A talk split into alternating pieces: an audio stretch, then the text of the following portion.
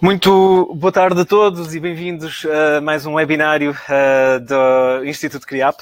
Uh, hoje vamos uh, abordar o tema da pedofilia na atualidade e hoje será naturalmente com o professor José Pinta Costa. a pedofilia é inquestionavelmente uma temática que desde sempre tem feito correr muita tinta. Ora, pelas implicações que, do, dos graves danos que implica uh, a longo termo nas vítimas, ora também pelas constantes casos que surgem, uh, sobretudo, uh, têm surgido muito, não é, no seio da Igreja Católica. mas como é, que se, como é que surge esta patologia? como é que se desenvolve? qual a verdadeira dimensão deste, deste problema cá em Portugal? uma vez que até Portugal Portugal é um país com um enorme enraizamento da, da da Igreja Católica, da religião católica, uh, e porque este problema tem a dimensão que tem junto da, da comunidade eclesiástica.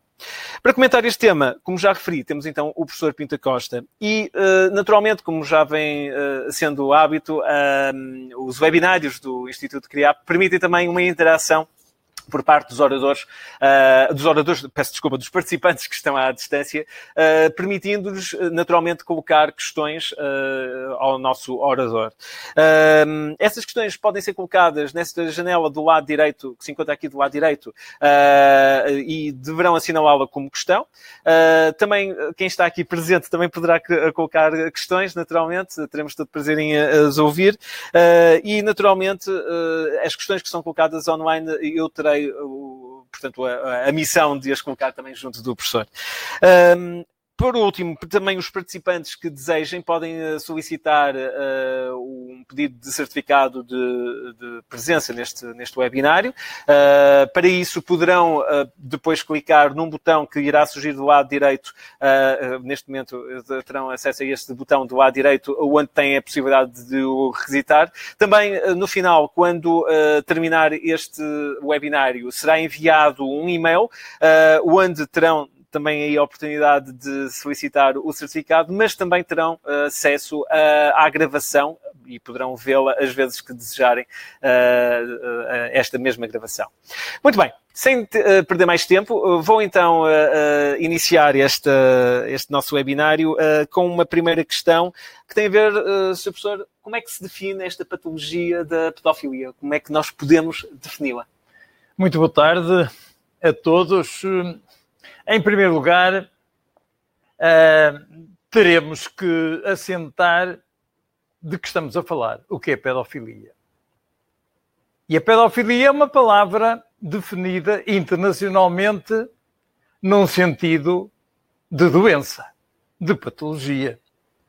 Diz-nos a Organização Mundial de Saúde que se trata de um transtorno psiquiátrico em que um adulto ou uma criança mais velha, e por criança hoje, por definição legal, vai-se até aos 18 anos. Portanto, um adulto ou uma criança tem uma atração sexual por crianças uh, até, por definição também internacional, pré-pubres, considerada esta pré-puberdade, até aos 13 anos de idade. Portanto, para já estamos a falar em termos patológicos de uma situação de doença. Nada mais do que isso. É, na classificação da Organização Mundial de Saúde, transtorno da preferência sexual. É assim que é considerada neste momento. O que está em jogo, na realidade, eh, na nossa lei, como limite é os 14 anos, é o que nos reza o nosso Código Penal, como veremos. O pedófilo é preciso ter consciência de que ele também tem atividade sexual com adultos. Portanto, o pedófilo hoje tem uma intervenção muito frequente na internet, nas redes sexuais, nas redes sociais, no Facebook. Muita da criminalidade exercida por estes pedófilos e diga-se passagem que o pedófilo só poderá sê-lo do ponto de vista criminal quando exterioriza a sua doença. Quando, pelo facto de ser portador da doença pedofilia, ele tem atitudes ou comportamentos com crianças que a lei do respectivo país penaliza desta ou daquela maneira. Portanto, a pedofilia em si mesma não é crime. Só é crime quando surge alguma manifestação com crianças, como disse, até aos 13 anos, que a lei não permite, que a lei não admite. A definição legal eh, de pedofilia, portanto, é um transtorno, é um transtorno psicopatológico ou psicológico, como quisermos, no qual existe uma atração sexual por uh, uh, crianças, repito, até aos 13 anos. Uh... Pedófilo, portanto, é qualquer cidadão que sofra desta doença definida como atração psicológica. E que haja a dita externalização. Uh... Só, não, pode não haver. O pedófilo pode ser portador, sim, um é cidadão de pedofilia sim, sim. e ser um cidadão vulgar com o qual nós nos cruzamos em termos uh, uh, vulgares no meio da rua, nos lugares públicos ou privados, etc., e que não visualiza qualquer traço de personalidade nesse sentido.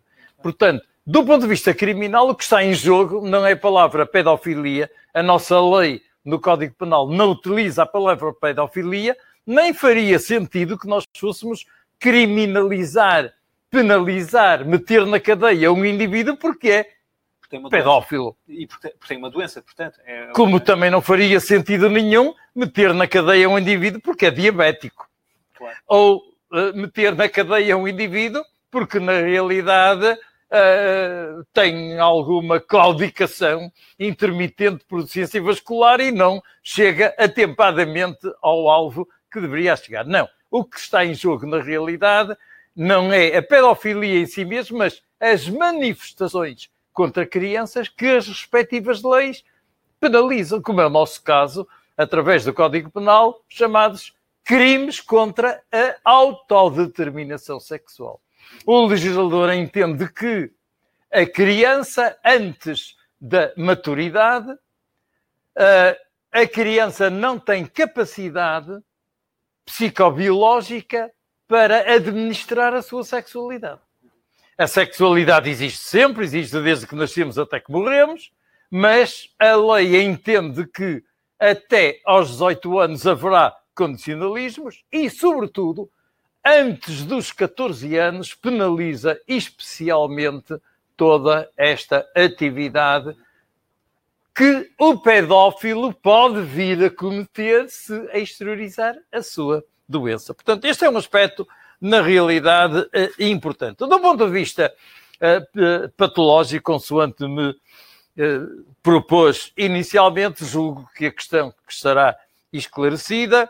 A questão do ponto de vista jurídico, efetivamente, já também dissemos e eu repito, Ninguém pode ser condenado por ter uma doença. Ninguém pode ter condenado. É evidente que o diabético, se estiver cheio de fome com hipoglicemia e partir uma montra de uma pastelaria para comer uns bolsos com açúcar, é evidente que ele não vai ser criminalizado por ser diabético, por ter essa doença, mas sim porque partiu a montra. Nós não, não podemos, a lei não permite que nós, quando queremos obter qualquer objeto, tínhamos a capacidade para partir motas. Portanto, é isso. Professor, eu tenho aqui uma dúvida de, de uma, já de uma participante, uh, se me permite, uh, e ela, ela uh, coloca o seguinte, mas um pedófilo consegue não exteriorizar a sua perturbação? porque consegue, há muitas, porque repare, apende,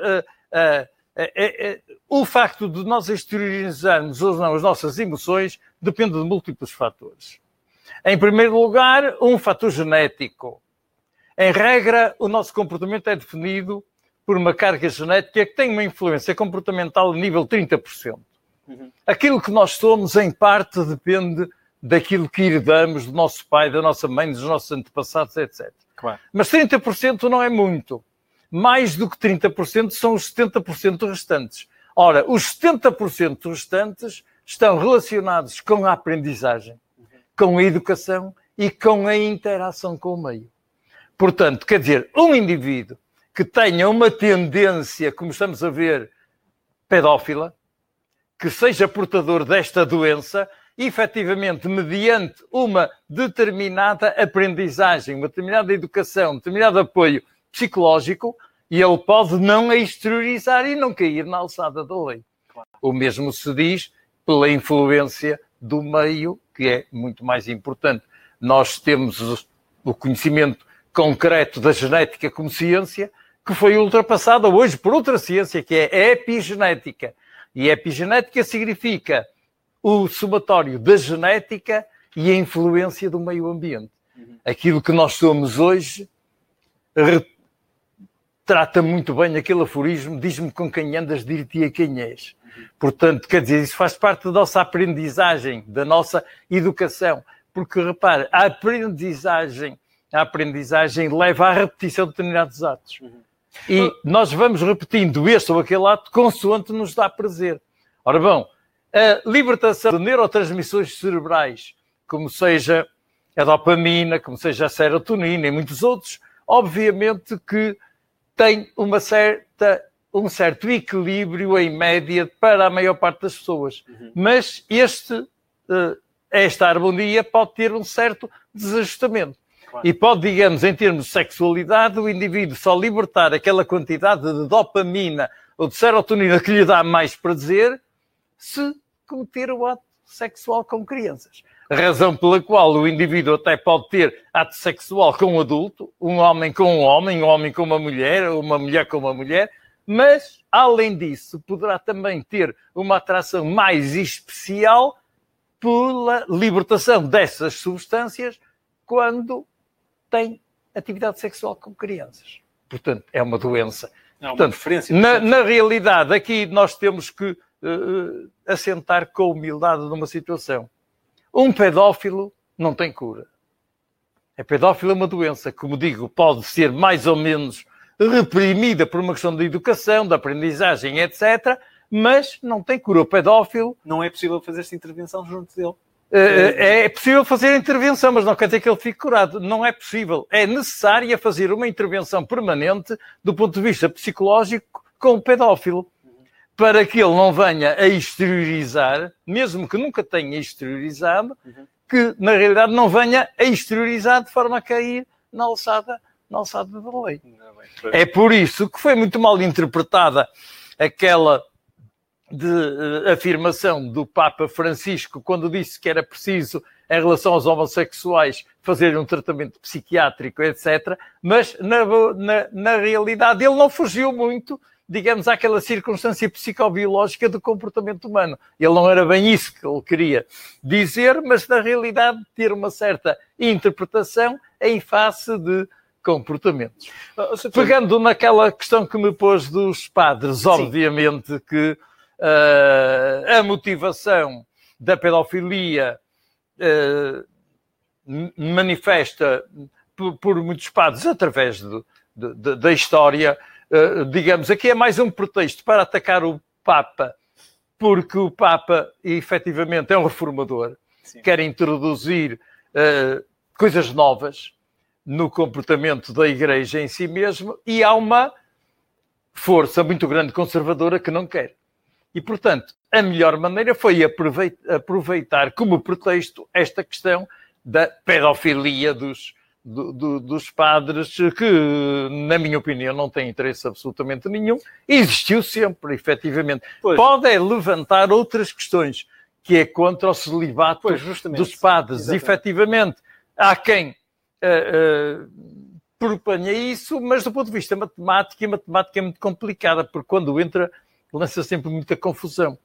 Não está provado que a pedofilia provocada por indivíduos solteiros seja diferente da pedofilia provocada por casados.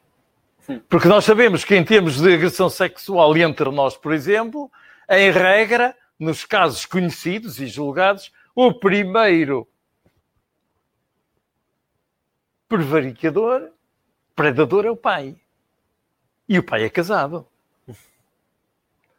E pode ser o irmão, pode ser o tio, pode ser o padrinho, pode ser o avô.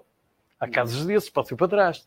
Portanto, quer dizer, não, não é uma condição sine qua non o facto de ser casado ou deixar de ser casado para que uh, a pedofilia desapareça. Quer dizer, eu não tenho certeza se os padres todos se casassem, se diminuiria a pedofilia por essa pois, razão. Pois. Mas o, celibato em, em, em, si, digamos que é algo que é um pouco contra a natura.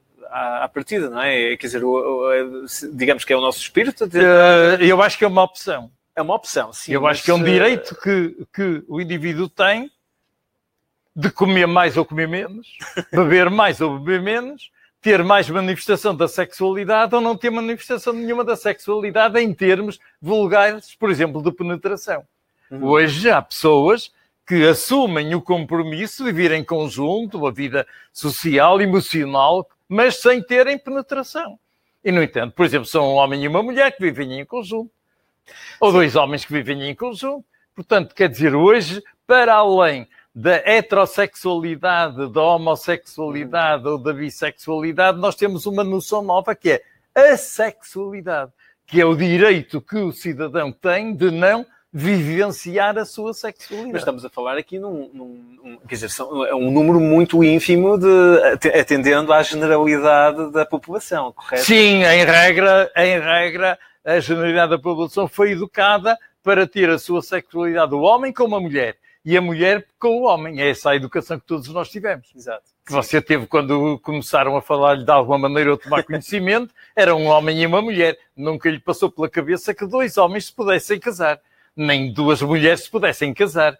Antes, pelo contrário, era até altamente reprovável sim, sim. duas mulheres andarem muito abraçadas ou a beijar-se no meio da rua e você tinha um ar de reprovação. Hoje não. Hoje a lei permite, consente, sanciona perfeitamente esse comportamento. Portanto, isto mudou. Em regra, o comportamento humano altera-se em 30% de 5 em 5 anos. E nós estamos, nesta altura, a ser duplamente atores e espectadores de um fenómeno de transformação social ao qual nós não podemos fugir. O tempo mudou, a noção de tempo mudou. Uhum. Hoje nós assistimos a homicídios em direto pela internet assistimos a suicídios em direto pela internet, a partos, às coisas mais espetaculares, portanto, que antes só nos chegavam as notícias claro. ao fim de uns dias ou ao fim de uns anos. Claro. Portanto, isso mudou. Hoje não interessa saber quanto tempo, ou melhor, não interessa quantos quilómetros são daqui a Braga. O que interessa é quanto tempo é que nós demoramos a ir a Braga e depois regressar de Braga. Portanto, a noção de tempo e espaço também alterado, se alterou. E isso vem a influenciar de uma maneira significativa e a pedofilia não foge à regra mediante a internet, mediante as redes sociais. É preciso saber que há meninas que pela internet, concretamente pelo Facebook, não tenho nada contra o Facebook, antes pelo contrário, porque sou um acérrimo consumidor do Facebook, antes pelo contrário, mas não posso negar que há meninas que foram violadas em Portugal e mortas pelo Facebook. Pois.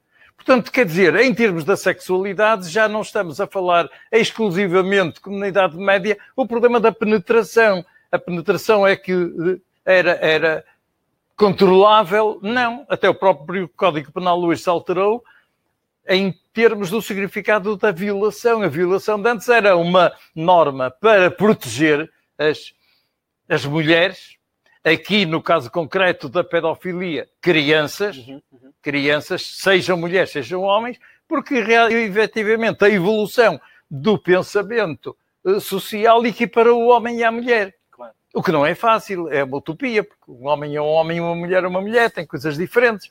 Portanto, não pode, na realidade, embora a teoria diga que é uma igualdade de género, não é igualdade.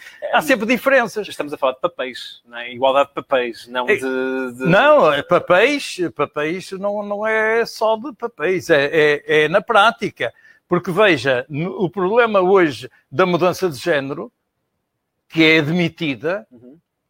se um menino mudar para menina, e ele tem todos os direitos e a escola é obrigada a integrá-la como menina. Pois. Portanto, não, é, não estamos a falar só de papéis, estamos a Sim. falar na prática de atitudes, porque a, a, o menino passou a menina e a menina vai casa às casas de banho das meninas. claro. É claro que há países que já ultrapassaram isso com a Dinamarca. Na Dinamarca já não há casas de banho para meninos nem para meninas. É, há casas de banho para pessoas.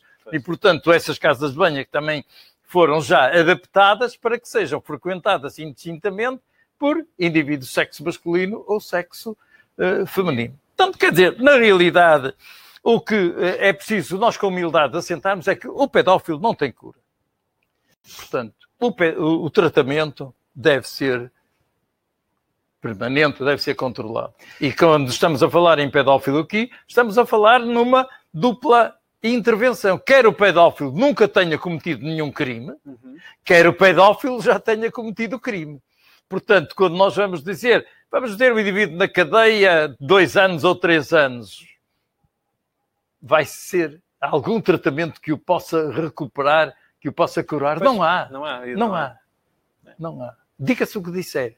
O pedófilo, portanto, é uma doença, uma doença que o indivíduo vai tendo, não é só o problema de um comportamento, em termos de patologia. E, e, a ética de, de penalizar uma pessoa que tem esta doença, não é? Não, ninguém penaliza. Ninguém sim, penaliza. Quando, depois de externalizar, não é? Ah, e cometido o crime, sim. Exatamente. Quer dizer, não deixa de, de, de ser se é que se pode equiparar a essa situação. Há uns anos atrás também se penalizavam os consumidores de droga que, que tinham. Pois, o é? caso é feliz a sua comparação. O, o, o, o, consumir a droga não é crime, mas é crime o tráfico da o droga. Tráfico, Portanto, é aquilo que a lei previamente estabelecer. Exatamente. Portanto, em termos comparativos, o estarmos a, a, a, criminalizar este comportamento, que naturalmente em termos sociais é totalmente reprovável, mas... Uh, nós, nós criminalizamos as manifestações, as manifestações claro, claro. que surgem devido, digamos, àquela tendência patológica de preferência sexual, que é o que a lei, na realidade, nos refere sem dúvidas nenhumas, definindo como abuso sexual de crianças. Exatamente. Pois. A lei diz. A lei não está a dizer que se ele é pedófilo ou se deixa de ser pedófilo. Claro, claro. É quem, qualquer situação prévia do ponto de vista psicológico do cidadão, quem? Pode ser médico, engenheiro, advogado, padre, polícia, juiz, tudo o que quiser. Quem praticar ato sexual de relevo com ou em menor de 14 anos cá está a definição da lei a proteger especialmente os 14 anos, ou levar a praticá-lo com outra pessoa é punido com pena de prisão de 1 a 8 anos. Está, está criminalizado. Não interessa se é pedófilo ou se deixou de ser pedófilo. O que interessa na realidade é o que está escrito na lei. Se o ato sexual de relevo constituir em cópula, e aqui está a definição já, quais são as manifestações que eventualmente um pedófilo possa ter para ser criminalizado. Se um pedófilo praticar cópula com um menor de 14 anos, se tiver coito anal, ou se tiver coito oral, coito oral, ou introdução vaginal de outra parte do corpo, é o legislador que o diz, ou objetos, o agente é punido com pena de prisão de 3 a 10 anos. Mas, por exemplo, o aliciamento de, de crianças, apenas o aliciamento, o, sem. isso a, lei, ser... a lei prevê essa situação. Há pessoas em Portugal que estão na cadeia que nunca tocaram numa criança. Mas fizeram o aliciamento, portanto. Mas tinham no seu computador, computador. Sim, sim. imagens de crianças a nível de pornografias. É crime que dá cadeia. Claro. Portanto, quer dizer, a tal noção, a, a, a, a, pedofilia em si é uma doença, as manifestações que podem levar à cadeia é que são muitas. Mas, porque aí é não, que... há, não há uma externalização, não é? Nem precisa, é, é, é a lei que o diz, porque depois... a lei considera que o facto de um indivíduo ter prazer sexual em visualizar crianças nesta ou naquela atitude não lhe dá o direito de estar a transmitir na internet a imagem dessa criança, a difundi-la pelas redes sociais. Sim, mas, mas pode. Eh, mas, e, no entanto, ele nunca tocou numa criança, mas foi condenado por crime. Sim. de pedofilia, claro. nas, nas condições em que eu agora já Mas ele, ele tem, a, a, a lei também penaliza a pessoa que tem as imagens no computador? As imagens do computador ou que vende programas de computador, que, que, vende, vende software, que vende ou compra. Mas eu, eu estou a falar. Eu vou-lhe vou ler especificamente o que a, a, a, lei nos vem a dizer. Importunar menor de 14 anos praticando o ato previsto no artigo 170. Portanto, quer Sim. dizer, entrando na intimidade. É o aí é o aliciamento. aliciamento. Atuar sobre o menor de 14 anos por meio de conversa. Não precisa mais nada, basta a conversa. Conversa. Escrito, espetáculo ou objeto pornográficos. É o aliciamento, aqui está a figura do Portanto, a, a, lei é clara que se um pedófilo, é evidente que quem faz isto é um doente, uhum. pela definição da Organização Mundial de Saúde, de tendência de prazer sexual sim, com sim, crianças, etc. Claro. Mas não é só o ato físico em si, pois, é, é todo, todo, o domínio o psicológico, etc. O abuso sexual de menores uh, dependentes também está previsto, efetivamente, na nossa na nossa lei. É, é claro que a lei realmente é, é prolixa e é pormenorizada. E, por exemplo, relativamente àquilo que estava a falar de pornografia de menores, o artigo 166 diz: quem utilizar menor em espetáculo pornográfico ou aliciar para esse fim. Utilizar menor em fotografia, filme ou gravação pornográficos independentemente do seu suporte, ou aliciar para esse fim.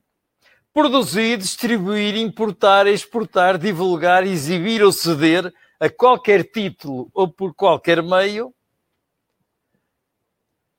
materiais previstos na linha anterior. Pois. Adquirir ou detiver, detiver materiais previstos como com o propósito de os distribuir, importar, exportar, divulgar, exibir ou ceder. É punido com prisão de 1 a 5 anos. Portanto, quem praticar os atos escritos no anterior profissionalmente ou com intenção lucrativa é punido com pena de prisão de 1 a 8 anos. Quer dizer, a nossa lei é taxativa, repito, pedófilo não vai para a cadeia se não cometer nenhuma destas circunstâncias que claro. estão previstas. previstas uh, Sr. Professor, a Sónia Rico, também uma participante nossa, uh, ela pergunta o seguinte: é comum a, a, procura de ajuda por parte do pedófilo uh, para ter acompanhamento psicológico, reconhecendo o problema em si? Uh, tem ideia disso? não, é, não é realmente muito frequente porque efetivamente o que nos falta é uma cultura de educação sexual em Portugal. Hum. Mas acha que essa cultura iria resolver uh, algumas destas. Bem, a cultura resolve sempre, porque sem informação não há conhecimento e sem conhecimento claro, claro. não há liberdade. Nós só podemos escolher afoitamente entre o A e o B se soubermos o que é, o, o A, e o, B, e o que é claro. o B. Se não soubermos, vamos escolher à sorte. Podemos ter azar de escolher o A, quando na realidade o nosso interesse ético seria o. B. Portanto, sempre havia vantagem. Agora, na, na, na realidade, é muito complexo porque se nós eh, aceitarmos estatisticamente que a maior parte dos casos de pedofilia, que dizemos a palavra já eh, penalizável, é cometida no seio da família, uhum. é cometida pelo pai, ou pode ser cometida pela mãe, ou pode ser cometida pelos avós, ou pelos filhos, ou pelos parentes, é extraordinariamente complicado.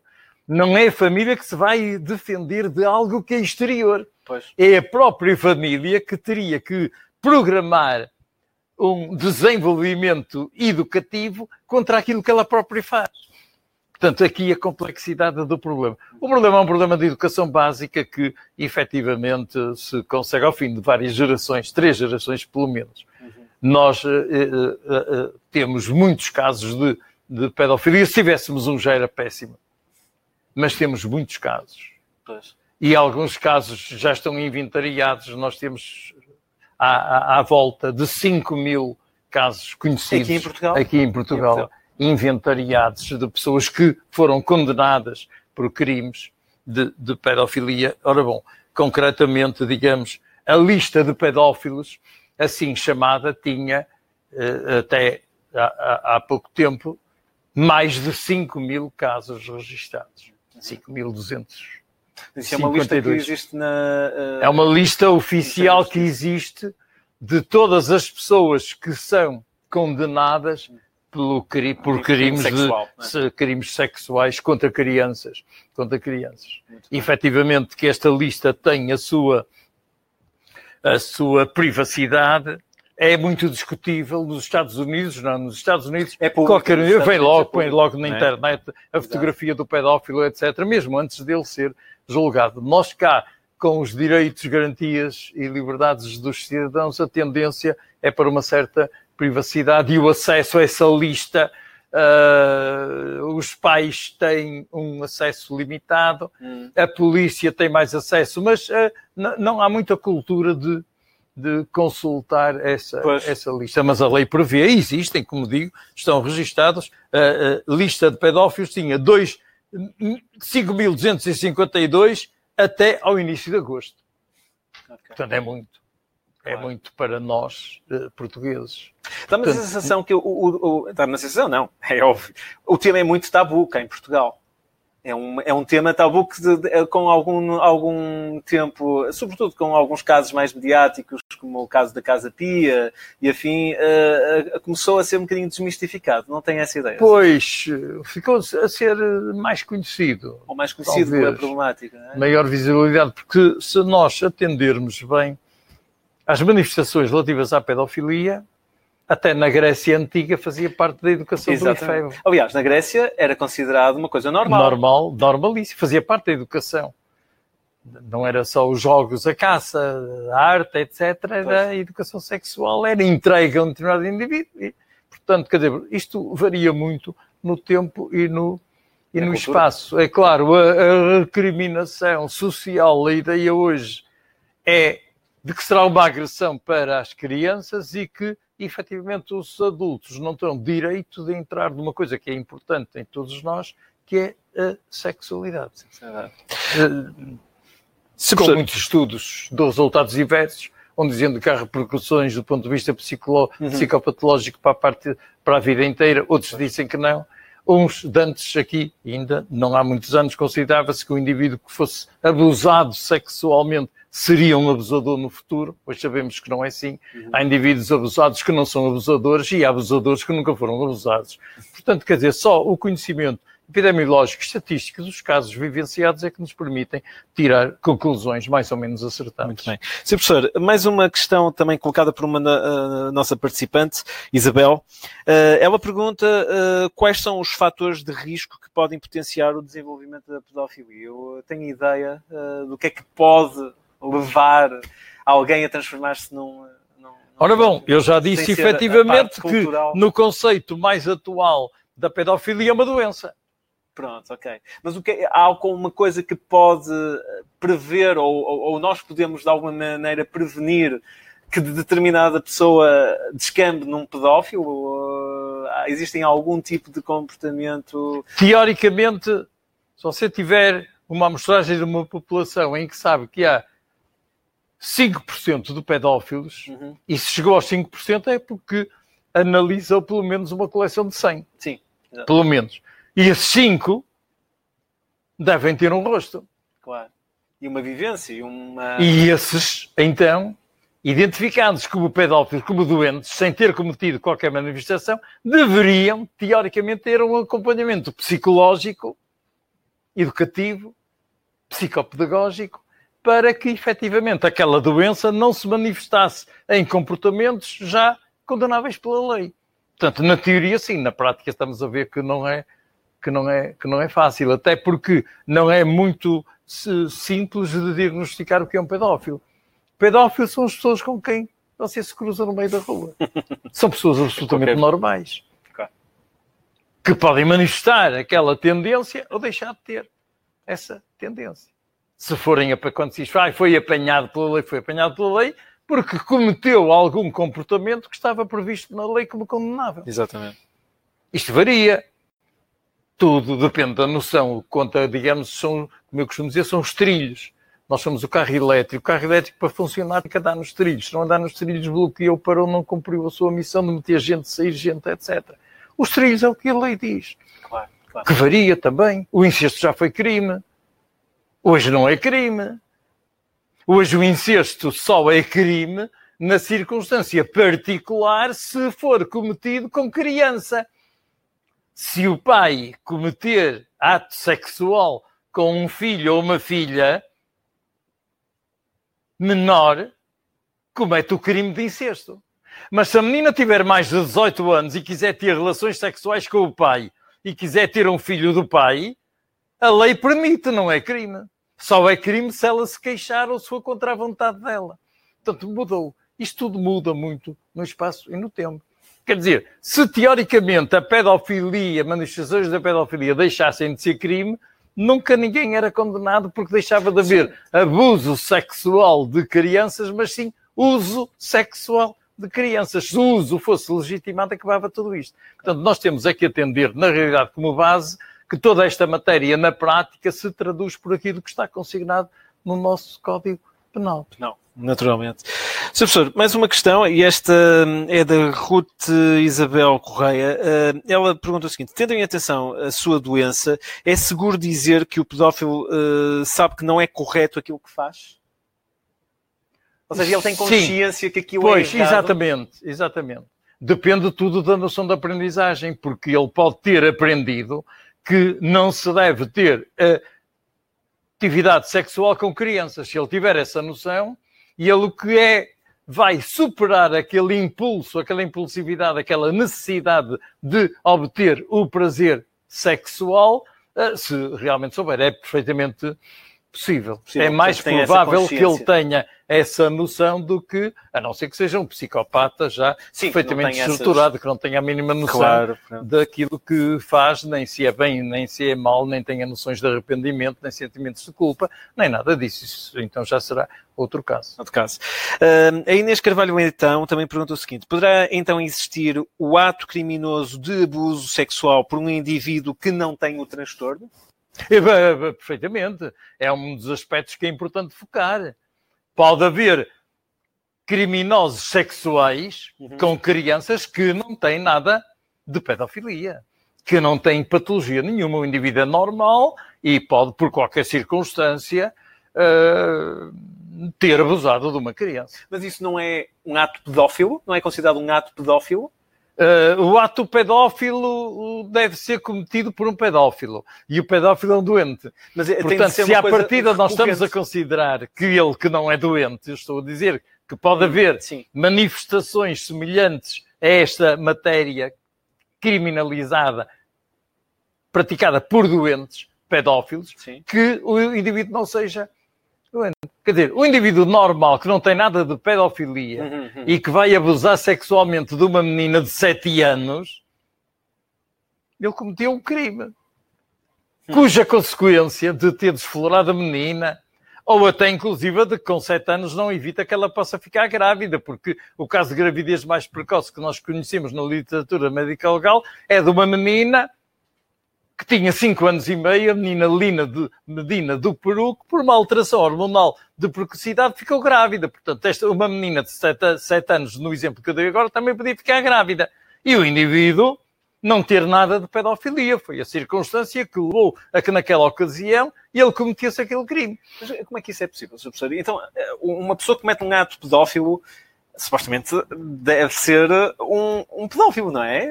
A partir do primeiro ato. Não, não, não, é exatamente o contrário. Essa noção é que nós temos que ter e corrigir. É que o indivíduo pode praticar qualquer um destes crimes de, como consequências da pedofilia sem ser pedófilo. para ser pedófilo tem de uh, reiteradamente praticar uh, este tipo de atos, ou seja, tem uh, não, o reiterado não diria. O problema o pedófilo, evidentemente, estamos a falar do doente. Sim, claro. O pedófilo doente, obviamente, pela sua constituição personalística, obviamente que para ter o prazer sexual, ele se calhar quer ter prazer sexual só uma vez na vida. Pois. Você ou eu tudo aquilo que fazemos é para nos dar prazer. Se não nos dá prazer, vamos embora. Sim. Eu estou aqui consigo com muito prazer, se claro. não tivesse já me tinha ido embora. Portanto, e você também. Claro. Portanto, quer dizer, na realidade, os nossos comportamentos e atitudes advêm do prazer que a circunstância, motivada por múltiplas razões, nos vem proporcionar. Portanto, o pedófilo doente, como disse há pouco, nunca é curável, uhum. por efetivamente temos que concluir que ele vai obter prazer pela repetição do ato que lhe dá prazer. Pois, exatamente.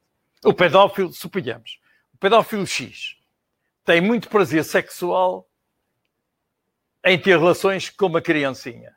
Uhum. Muito mais do que tem prazer em ter relações sexuais com a mulher. O que é que ele vai preferir para ter mais prazer sexual. Não é a mulher que não lhe dá tanto prazer sexual como o ato sexual concretizado com a criança.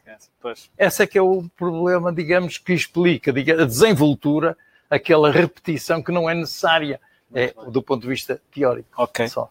Professor, mais uma. Eh, nós estamos aqui a ser bombardeados por várias questões de, das nossas, eh, dos nossos participantes. Uh, mais uma uh, é colocada pela Reina Pinto. Em termos de definição do dolo, poderá usar-se como atenuante o facto de ser patológico a tendência do pedófilo? Ora bom, eh, quem vai decidir isso é o juiz, não somos nós. Uhum. Mas de qualquer das maneiras, nós não estamos a julgar aqui o pedófilo. Nós estamos a julgar as consequências. Do pedófilo, do, do as consequências do pedófilo. Ok, ok, ok. Portanto, isso é algo que tem de ser depois visto com a com, com o próprio juiz. É? O, o problema pode-se pôr, em relação a essa senhora, pode-se pôr ao contrário. Ele pode ser até mais penalizado por não ter conseguido controlar aquela tendência Sim, que já tinha. Que muito, ok, muito bem. Uh, a Marlene uh, pergunta-nos aqui: se falarmos de transtorno, quais são os fatores de risco conhecidos pela comunidade científica como precipitantes do seu desenvolvimento? Voltamos à, à mesma situação. Já falamos. Já falamos disso, já falamos disso, naturalmente. A Natália Ramos, uh, sabemos que um pedófilo tem influências genéticas e da influência do meio. Em Portugal, a pedofilia é enorme. Ela, ela deve estar nos Açores e ela refere que lá nos Açores existem bastantes casos de pedofilia. Não seria importante haver uma intervenção no meio, com técnicos especializados no meio e trabalharem as diversas famílias? Acha que isto pode ter aqui alguma questão hereditária e eh, localizada? Pois, a nossa sexualidade, o nosso comportamento, do modo geral, é influenciado por fatores genéticos. Pois. Todos nós somos influenciados por fatores genéticos. Se há famílias que duram muinos anos, morrem aos 90 ou 100 anos. Sim. Há outras famílias que chegam aos 40 ou 50 e que morrem todos. Porquê? Porque há, na realidade, determinantes bi biológicas do ponto de vista genético. Uhum. Uhum. E nós conhecemos hoje quais são esses genes, quais são as alterações nos genes e as próprias modificações que estão relacionadas com esse comportamento. Muito bem. Uh, Inês Silva, uh, nos países árabes, que, como é que um pedófilo poderá ser punido? Haverá alguma solução contra a religião? Este aqui, não, eu, não, eu penso eu que não percebi bem. Como é que um pedófilo pode ser punido nos países árabes? Eu penso que aqui o, o, o, o que ela coloca é que nos países árabes existe uma punição que muitas das vezes é, penso eu, até a morte ao, ao, do, do, pedófilo. Eu não conheço bem o problema, mas se calhar é cortar-lhe a cabeça, não faço a mínima ideia. Mas não posso responder essa mas pergunta. Não ser... sou suficientemente informado, mas claro. agradeço muito a questão porque vou informar-me como é que na realidade a pedofilia é tratada do ponto de vista países, jurídico. É? Não, noutros países eu sei como é, mas no, no ponto de vista árabe Uh, como, é que é é que é a questão.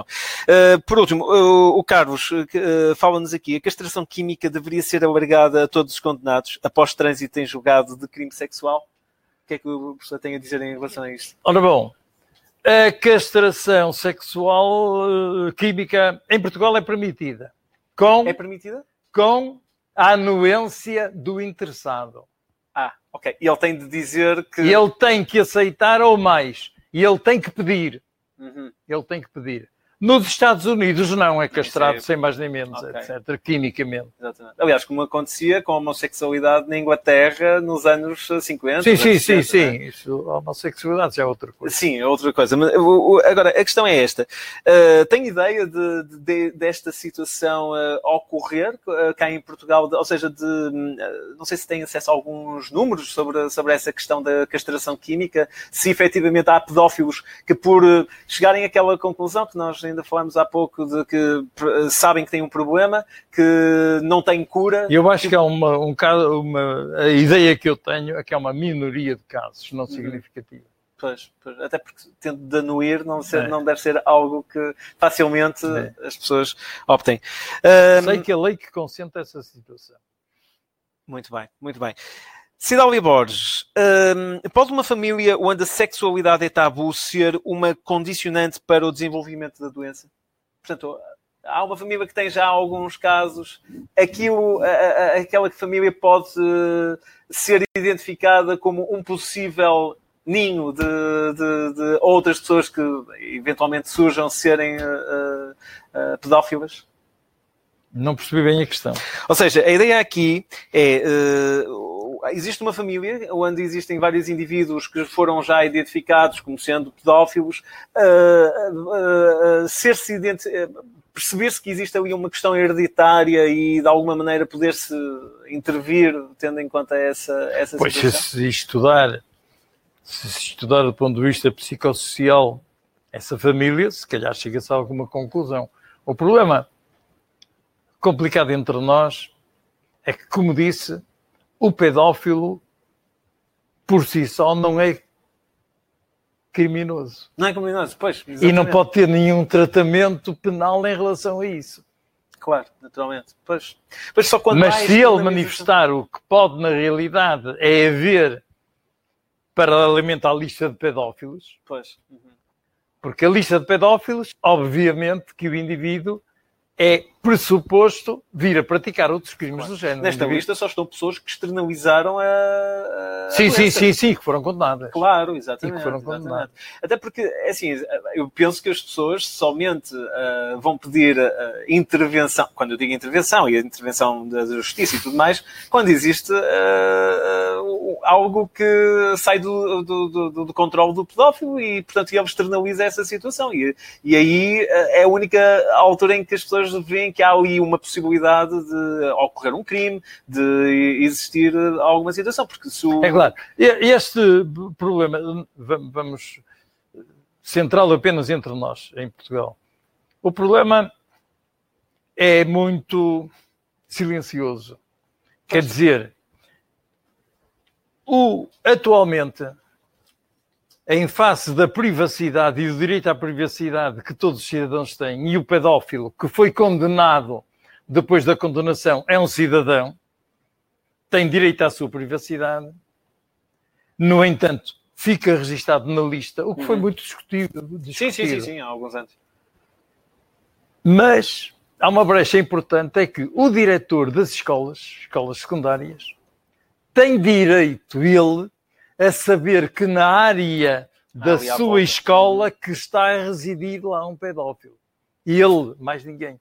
Claro, não sei se haverá alguma fuga lá dentro da escola. É, sim, eh, Teoricamente, só o diretor da escola é que tem esse direito. Claro. E, portanto, o diretor da escola terá maior capacidade de controlo de evitar situações depois é um problema dele, diretor da escola, que tem essa responsabilidade. Até porque imagino que possam surgir aí também no meio alguns problemas éticos junto desse. Pois o problema é do ponto de vista é? ético. Repare, nós temos aqui uma diferença uh, uh, em Portugal em relação, por exemplo, à América ou à Inglaterra. Na América, já há muitos anos, foi criada a Lei Megan. A Lei Megan, o que é que a Lei Megan consiste? A Lei Megan, a Megan era uma menina, 13 anos. Abusada que foi que se apaixonou na internet por um menino visual de 19 anos que não tinha nada quem fez o, software era tinha 39 anos era um adulto mas a menina apaixonou-se pelo menino de 19 anos ela tinha 13 E tudo aquilo que era elogio do nariz, da boca, dos olhos, etc., a partir de uma determinada altura passou a ser um insulto.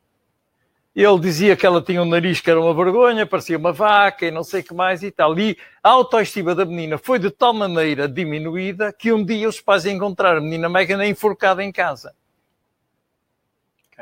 Ora bom, um crime de natureza sexual. Quer dizer, ela enforcou-se porque efetivamente estava apaixonada pelo menino e que não resistiu à diminuição. E foi, foi criada essa lei Megan, que hoje há muitas leis Megan, cada estado nos Estados Unidos tem Isso é o lei... assédio informático, ou seja, o assédio cibernético, não é? Exatamente. Foi dos primeiros casos. E então o que aconteceu foi que a lei Megan diz o seguinte: um indivíduo que seja condenado por um crime de natureza sexual, que era o caso, Sim e que seja, eh, tenha cumprido a pena, fica reabilitado, mas tenha a obrigação legal de, no estado onde residir, logo informar a polícia onde é que mora. Okay. Quer dizer, um indivíduo aqui em Portugal cometeria um crime de natureza sexual deste género. Cumpria a pena, quando se fosse reabilitado, ia viver para Braga. Tinha que ir à polícia logo em Braga dizer, eu moro aqui. Uhum. Saía de Braga, queria ir para Guimarães, tinha que ir à polícia, etc. Cá em Portugal, não. Na Inglaterra existe uma lei eh, semelhante, que é a Lei Sara, porque também uma menina, também. um caso paralelo, aconteceu exatamente a mesma coisa. Portanto, quer dizer, nós hoje, quando estamos a falar, e a lei já o prevê, não é preciso contactar o Sim. homem nunca tocou na menina, era Sim, tudo claro, virtual. Claro, Portanto, claro. o problema da pornografia, tirar fotografias, etc., registros sonográficos, etc., tudo isto está contemplado na nossa lei. Sr. Professor, eh, esta questão é, é, muito direcionada também à sua experiência. Não sei se eventualmente lhe passaram esses casos alguma vez pela, pela sua mão. Uh, em questão de, de encéfalo, de cérebro, existe algo como um cérebro do pedófilo e um cérebro normal? Ou seja, é possível estabelecer uma comparação de, de diferença entre um cérebro normal e um cérebro de um pedófilo? Há alterações? Uh, ora bom, o cérebro é igual em todos nós, primeiro. Segundo, o que acontece é que os 100 mil milhões de neurónios que nós temos na cabeça para resolver todas as atitudes e comportamentos articulam-se de maneira diferente de umas pessoas para as outras. E como todas estas substâncias são aquelas que fazem transmitir o pensamento, digamos assim, de um neurónio para outro neurónio, que comanda uma ordem e assim sucessivamente, uma articulação normal entre 100 mil milhões de neurónios, haverá diferenças do ponto de vista bioquímico. Hoje estão perfeitamente estabelecidas em relação à sexualidade e não só à sexualidade. Por exemplo, nós sabemos hoje que os indivíduos que se suicidam ou que têm tendências para o suicídio, chamados casos de para suicídio, têm uma diminuição nítida do neurotransmissor cerebral serotonina. Portanto, há uma ligação específica da funcionalidade do cérebro, mais do que propriamente olhar para um cérebro e dizer este é pedófilo deixa de ser pedófilo. sim, sim. Mas, uh, Mas esse... que haverá alterações claro. que naturalmente motivem mais prazer de um indivíduo perante a imagem, não de um adulto, mas de uma criança, uma criança, dá mais prazer, até a própria cor, nós somos sensíveis a múltiplos estímulos, múltiplos. Uh, o mais importante talvez seja até a visão porque 80% da informação que nos chega ao cérebro entra pelos olhos. Mas não é só. Nós temos o tato, nós temos o cheiro, temos pois. o olfato, temos o gosto, etc. Temos tudo isso. Tudo isso, muito bem. Um, a Raquel uh, também coloca aqui a seguinte questão. Todas as alterações genéticas influenciam a pedofilia, uh, que influenciam a pedofilia são conhecidas? Essas alterações? Não. Que, uh, nós conhecemos hoje do genoma humano, mas, digamos, ainda, ainda estamos longe de atribuir aquela substância química, porque o problema não é só da substância química em si, é do receptor cerebral que vai receber o estímulo e transmitido e assim sucessivamente. Muito bem. Somos uh, muito mais, menos ignorantes hoje do que éramos há 100 anos. Há 100 anos atrás, isso, claro. Isso, isso, não há dúvida. sabemos tudo. Sr. Uh, professor, uh, nós também estamos a aproximar-nos aproximar aqui do final, mas eh, ainda há aqui mais uma ou duas questões que eu gostaria de colocar. Esta é colocada pela Iracema. ela pergunta se existe pedofilia praticada por mulheres. Existe, obviamente. Mas uh, são mais os casos masculinos, correto? São mais os casos masculinos, Sim. obviamente. Mas por que razão é que tendencialmente há mais casos masculinos do que femininos? Por que razão, eh, uma vez supostamente Olha, sendo haverá homem muitas mulher... razões. Uma, digamos, é aquele predomínio machista da nossa sociedade ainda que realmente existe.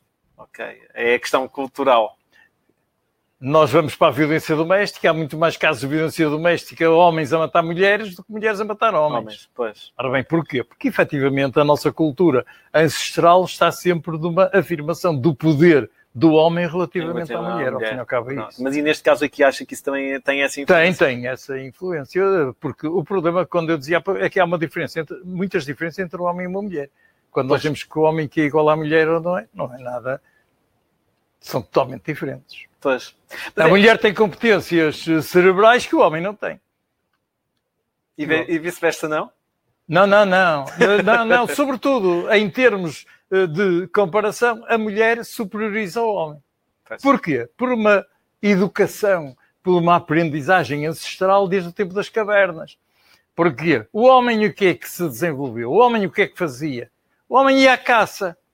O homem ia à caça, portanto, o homem teve necessidade de desenvolver a sua competência neuromuscular, mais músculo, mais capacidade para atacar e se defender das feras. Tinha que ter maior pontaria, maior acerto no alvo. Sim. A mulher chegava à casa, entregava a caça à mulher. E a mulher o que é que tinha que fazer? A mulher tinha que partir a caça aos bocados, tinha que a cozinhar, tinha que distribuir pelos filhos, pelo marido, que guardava alguns bocados, etc. Muito ao mesmo tempo, mas também tinha que tomar conta da caverna. Tinha que limpar a caverna e tinha que tomar conta dos filhos. Portanto, a mulher teve que desenvolver simultaneamente mais competências do que o homem. É por isso que nós hoje, na prática ainda, passados estes milénios todos, pede-se uma coisa a um homem e o homem está a fazer, diz, deixa-me acabar e depois de acabar eu faço isso. E a mulher faz tudo ao mesmo tempo.